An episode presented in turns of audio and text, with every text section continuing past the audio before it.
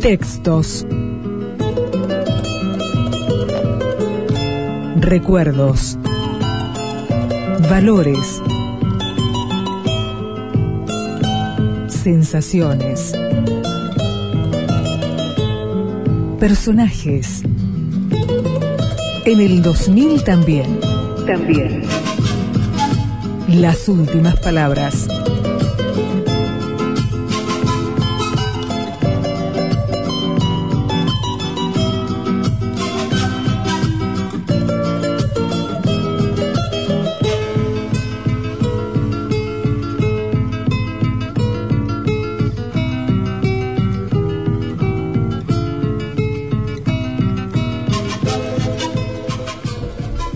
Uno de los protagonistas de aquel gigantesco operativo, que movilizó a cientos de miles de jóvenes peronistas, fue Juan Manuel Aval Medina, un abogado procedente del nacionalismo católico, que asumió formas cada vez mayores de compromiso a partir de la trágica parábola de su hermano Fernando, el fundador de la organización Montoneros. A pesar de la irritación que provocaba su apellido entre los jefes de la dictadura, Juan Manuel disponía de algunos contactos clave en diversos círculos de poder y Perón lo utilizó como enlace con algunos jefes militares que buscaban negociar una salida electoral. En premio por su actuación en esa y otras tareas reservadas, acabó nombrándolo secretario general del Movimiento Nacional Justicialista. Abal Medina tenía apenas 27 años. Era el secretario general más joven en la historia del peronismo. Y le tocaría, junto a Héctor Cámpora, el último delegado personal de Perón, asegurar ese regreso que no lograron dirigentes peronistas más astutos o poderosos como Augusto Bandor o Jorge Antonio. Tres décadas después, Juan Manuel Aval Medina, que ha sido alto funcionario en México y es hoy un abogado exitoso, revive esa mañana lluviosa en que se encargó el instante soñado por millones de peronistas.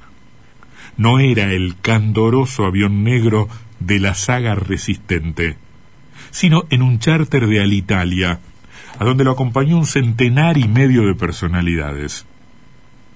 Recuerda a Val Medina. Cuando Cámpora me dio posesión de la Secretaría General, dice, su apellido despierta en el peronismo un eco emocionado. Estaban las dos cosas. Para la nuce que me pusieran a mí era patear el tablero y así lo consideró durante mucho tiempo para otros cercanos a él, recordaban mi trayectoria en el nacionalismo o las tareas que el general Perón me había encomendado en relación con los militares. Lo importante es que para ese entonces Cámpora ya estaba totalmente jugado con el regreso de Perón. Y dice Abal Medina más adelante, en la famosa foto es cierto aparezco pensando y como ausente, reflexivo. Por supuesto estaba pensando en mi hermano Fernando. Lo tengo como si fuera hoy. Era para lo que yo me había metido en esta historia, que estuviera allí el general. Y bueno, era Perón o muerte, ese era el tema, Perón o muerte. Yo estaba pensando en Fernando. Al día siguiente, Norma Arrostito me mandó con una compañera unas líneas donde decía, seguramente yo sola sé lo que estabas pensando. Conservo aún esas líneas.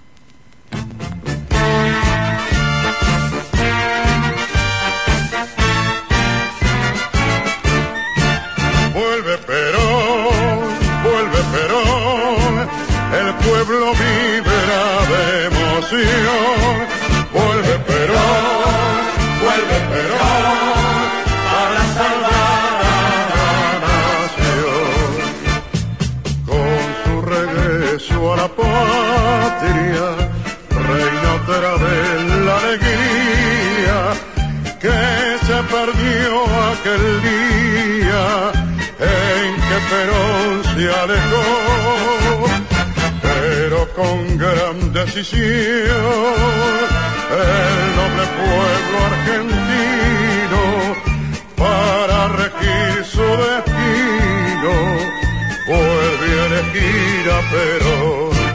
Vuelve Perón, vuelve Perón.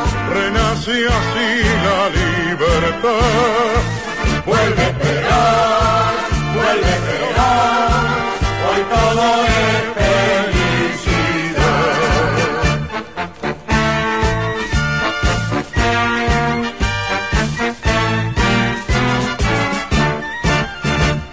Con Perón en el gobierno, la Argentina de mañana, justa, libre y soberana,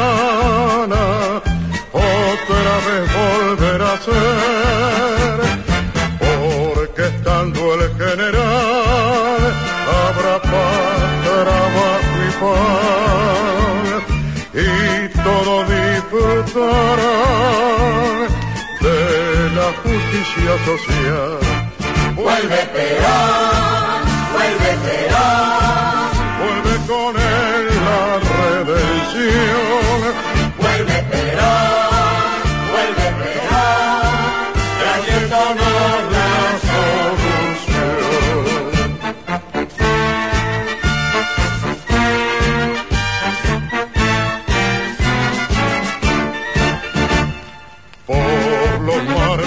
sagrados y por la mujer bendita que fue nuestra santa Evita, volveremos a luchar para demostrar al mundo que el pueblo de San Martín, como siempre y hasta el fin, da la vida por Perón. Vuelve Perón, vuelve Perón,